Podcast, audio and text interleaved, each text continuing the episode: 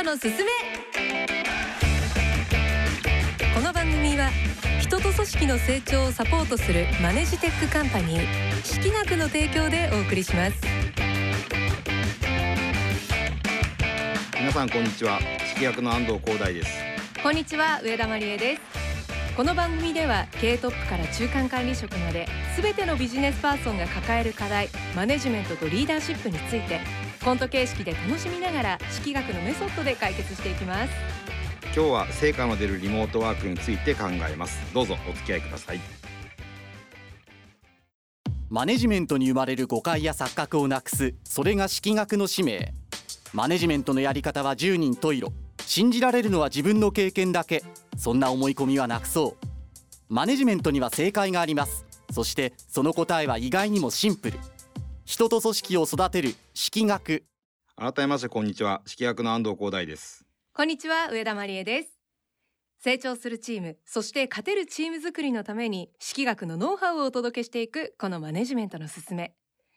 今回は失礼ながらそんなリモートワークでは成果は出ませんというテーマです。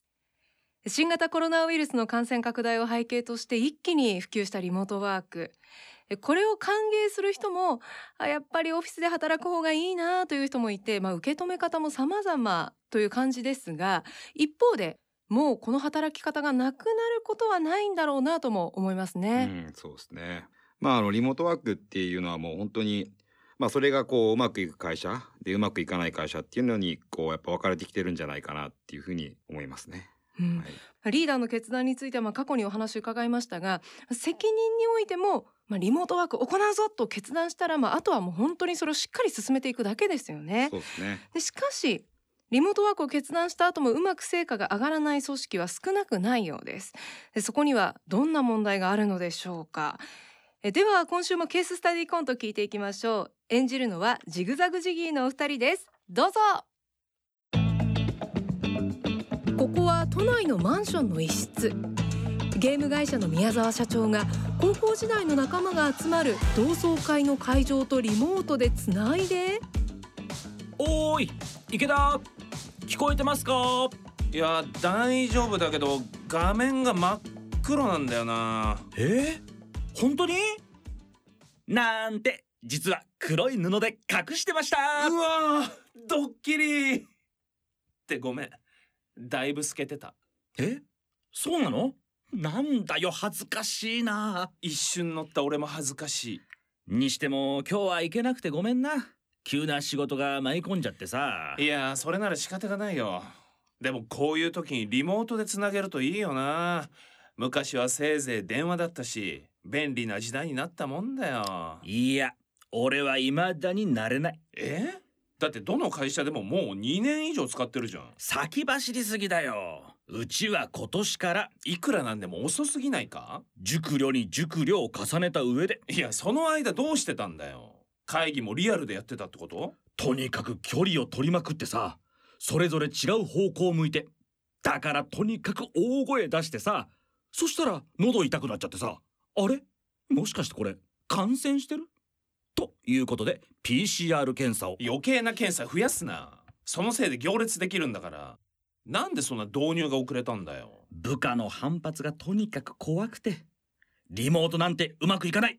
トラブル起きたらどうするんですか？って言われたの？いや夢で見た。被害妄想。2夜連続だぞ。ドラマみたいに言うな。でも導入したら楽になったろ。だけどデメリットの方が多くて。え？例えば？だって会社に一緒にいないとどうしてるのかわかんないだろ？俺がパソコン叩いてる時あいつはドラムを叩いてないか？俺が電話をかけてる時肩からギターをかけていないか？社員みんなでバンドやってる。そう考えると気が気じゃなくて。ちゃんと社員を信頼しろよ。結果を出せばそれでいいじゃん。家庭が見えなきゃ不安なんだよ。それは社員も同じみたいでさいちいち相談してくるんだよ。社長一旦チェックしてください。こちらの書類の言い回しですがその度に慌ててアニメを止めてさお前こそサボってんじゃん。見ながらしっかり仕事もしてる。さて新企画の酸っぱいファミリー。明らかにアニメに影響されてる。そんな相談取り合わないで社員に考えさせればよくない？それはあまりにも無責任だろう。いいか？仮にも俺は社長だ社員が道に迷っていたら腹落ちするまで付き合ってやる。そこまでやっても伝わらなければ？鉄拳制裁。リモートなのに？パソコンが勝てんだよ。その拳の技そういうことなの？くっそリモートじゃなければこんなことになんリアルだったら大問題だよ。お前宴会も好きだったよな？社員のモチベーションを上げるためにな。それに関しては今どうしてるんだよ？あーリモートでやるしかなくてだけどなかなか集めづらくてさ。でもないい方法を編み出したんだよ。名付けて緊急会議ドッキリ。なんだか嫌な予感しかしない。全社員向けにいきなりメールで緊急リモート会議を招集。厳しい顔で俺が現れて実はみんななとりあえず乾杯。そっからリモート宴会に突入だ。用意もないし単なる苦痛。いいか？お前のやってることって実は全部 NG だからな。略してエジ？略を略すな。そのやり方を続けてるとストレス溜まってみんな潰れる。遅くないから見直してみろ。って言われても納得できない。池田ちゃんと教えてくれよ。腹落ちするまで付き合ってくれ。あーこれは長くかかるわ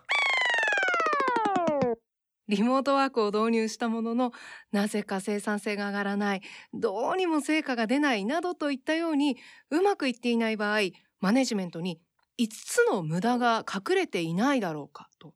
安藤社長指摘していますよね。そうですね。まあこの3つの無駄っていうふうに言わせてもらってるのは、はいあのまあリモートの時じゃなくてもですねまあ無駄だというふうに言ってることなんですけど、はい、まあそれが余計リモートワークになると余計露呈して、さらにリモートワークがうまくいかない理由になるということだと思ってるんですけど、はい、こう部下の仕事ぶりに対する評価監視をしているっていうのが一つ目ですね。うん。で二つ目は部下のプロセスへの細かなチェック細かな相談をしている。うん。三つ目に部下が腹落ちをするような説得説明をしている。はい。四つ目に部下のモチベーションを上げる作業をしている。うんうん。でまあ最後に何も決まらない会議をしていると。まあこれらの無駄がまあはい。組織の足を引っ張ってリモートワークをさらにうまくいかない原因になっているということかなと思ってます。では一つずつしっかり解説をしていただきましょう。はい。ええー一つ目の、はい部下の仕事ぶりに対する評価監視をしているとはい。まあ確かにこいつちゃんとやってるかなとかうん。頑張ってるかなとか、うん。まあ気になっている上司の方はいるかもしれませんよね。そうですね、うんまああのそもそも僕らはその評価っていうのは出た結果出た成果で評価するようにしてくださいっていうふうに言ってるんですけどそうですね。でもただ一般的な企業って割とそのプロセスを評価しちゃってる会社が多いと。うん。プロセスで頑張ってるかどうかとかサボってないかどうかっていうのが、まあ、それは評価できなくなるわけだからリモートワークになるとですね。はい。なのでそれでまあ不安になってしまったり評価自体が機能しなくなってしまったりということになると。結果だけで評価してるんでああ。まあ、別にサボってもらってもいいしうんうん。ただその成果が上がらな上がらなければ評価が下がるだけなんで。結果さえ出してくれれば。はい、っていうことですね。うん。で2つ目は部下のプロセスへの細かなチェック細かな相談をしている。これもさっきの評価のところとすごい近い話ではあるんですけど、はい。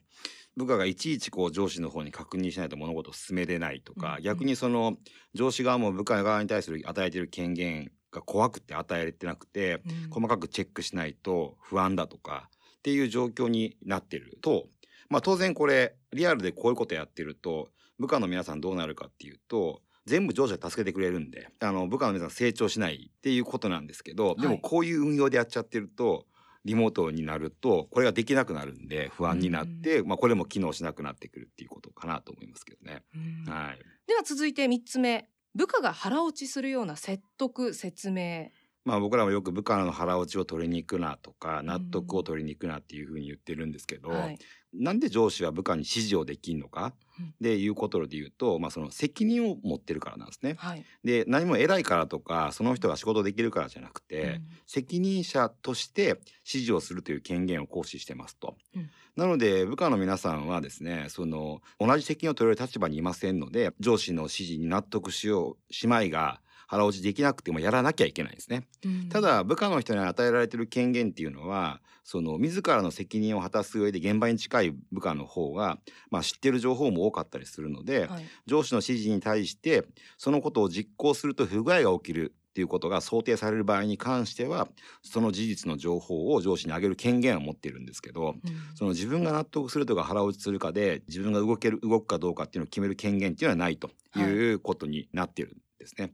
でこれをやってやり続けてる組織っていうのはこれも当然面と向かってそのそれこそお願いして腹落ちしてもらわなきゃいけないっていう作業をやってたわけですから、はいまあそれができなくなってくると組織として機能しなくなってくるってことかなと思いますね。うんはい。では続いて四つ目に部下のモチベーションを上げる作業をしている。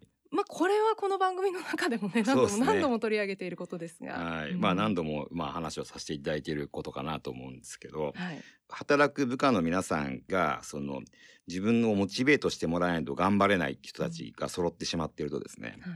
モチベートしてもらう作業がないと頑張れないってことになるので、うん。まあ、それがやっぱりリモートだと難しくなってくると、モチベーションが高かろうが低かろうがやらなきゃいけないんで仕事っていうのは。そうですね。はい、そもそもモチベーションっていうのはその与えられるもんじゃなくて成長感の認識の先に勝手に発生するもんなんではい。この無駄な作業をやってるっていうことが、まあ、リモートになるとさらに露呈してくるということなのかなと思いますね。うん。はい、では最後何も決まらない会議リモートワークになった時にうん。これをこう再現してしまうと悲惨な状況になりますよね。まー恐ろしい。あ、はい。会議ってやっぱそのねちゃんと機能してない会社だと、うん。対面してちょっとあ圧的なものがあって、まあ、無理やり決まるとか、まあ、はいそういうことが、はいまあ、あるように思うんですけど、はい。あのリモートだとこうダラダラ時間を取られるみたいなことがさらにこう加速するっていうところが出るんじゃないかなと思いますね。うんでまあ会議ってその名目に対して誰が責任者なのかっていうのが曖昧になってる時ってやっぱ終わんないんですよ。ほ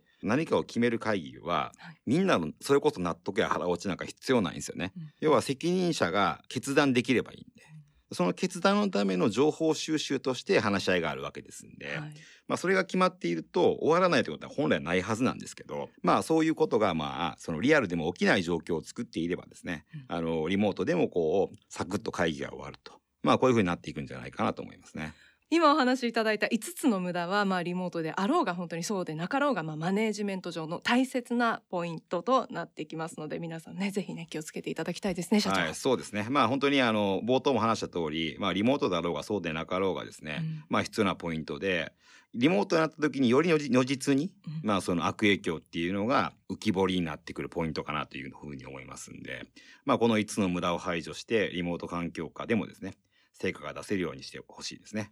うん、ぜひ皆さんのリモート環境、ね、見直してみてはいかがでしょうか、マネジメントのすすめいかがでしたか？この番組では組織運営に悩みを持っている方のお悩みや失敗談疑問などをお待ちしています。ラジオ日経のホームページからマネジメントのすすめのサイトにアクセスしてメッセージをお寄せください。えこの番組サイトでは過去の放送も聞くことができます。ぜひお聞きくださいそれから式薬のメディア、式薬総研もぜひご覧ください。えそして来週からは式学が行った複数の調査についてレポートをお届けしてまいります。えまず第1弾となる次回は最近よく聞く働かないおじさんについての調査結果です。お楽しみに。えそれではまた来週この時間にお会いしましょう。マネジメントのすすめ。お相手は？式薬の安藤光大と。上田真理恵でした。この番組は人と組織の成長をサポートするマネジテックカンパニー式学の提供でお送りしました。